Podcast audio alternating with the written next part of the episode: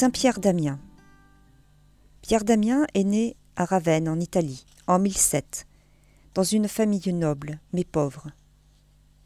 Devenu orphelin de ses deux parents, il vécut une enfance marquée par les privations et les souffrances, même si sa sœur, Roselinda, s'engagea à lui servir de mère, et son grand frère, Damien, l'adopta comme son enfant. C'est précisément pour cela qu'il sera appelé par la suite Pierre de Damien, Pierre Damien. Grâce à son frère, Damien, il put faire des études.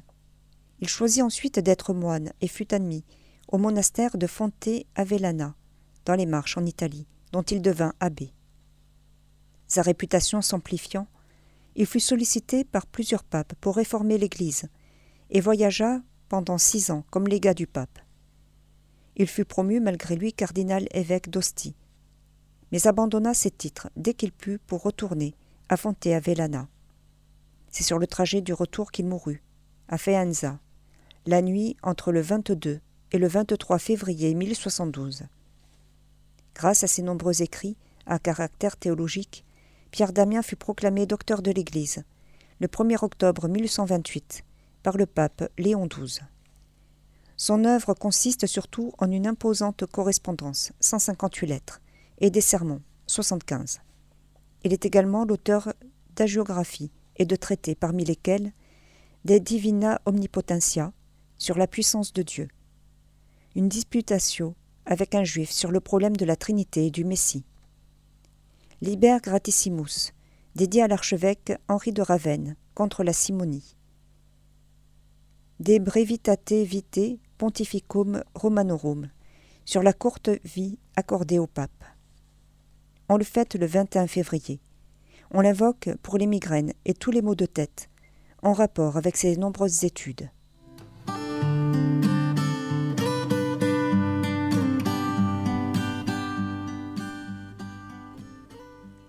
Le bienheureux Noël Pinault, prêtre et martyr 1747-1794.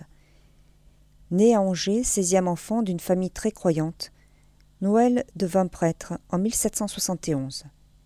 Il est né l'archétype dans la campagne de Lourou, où il officia.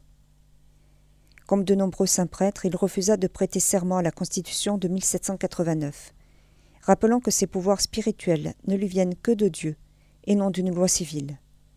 Il fut arrêté dans la nuit du 8 février, alors qu'il s'apprêtait à célébrer clandestinement la messe. Condamné à mort, il fut guillotiné le 21 février 1794, encore vêtu de ses ornements de messe. Commémoraison de Saint Eustache, évêque d'Antioche, célèbre par sa doctrine. Pour avoir pris la défense de la foi catholique, il fut envoyé en exil à Trajanopolis, en Thrace, par l'empereur Constance favorable aux Ariens. Il entra dans le repos du Seigneur vers 338. Au monastère de Grandfelt, chez les Suisses, vers 667, Saint-Germain, abbé. Alors qu'il cherchait à défendre par des paroles pacifiques des voisins du monastère massacrés par une bande de pillards, il fut dépouillé de ses vêtements et succomba percé de coups et de lances avec le moine Randoald à Londres en 1592. Le bienheureux Thomas Pormore, prêtre et martyr. À cause de son sacerdoce sous le règne de la reine Élisabeth Ier, il fut cruellement torturé en prison, puis soumis au supplice de la pendaison près de Saint-Paul. À Londres en 1595, Saint Robert Southwell, prêtre de la Compagnie de Jésus et martyr. Après huit ans de ministère clandestin dans la ville et les alentours, auteur de divers ouvrages et de poésie spirituelle, il fut arrêté, emprisonné à la Tour de Londres, soumis au moins neuf mois à la torture, et après trois ans condamné à mort comme prêtre et pendu à Tyburn.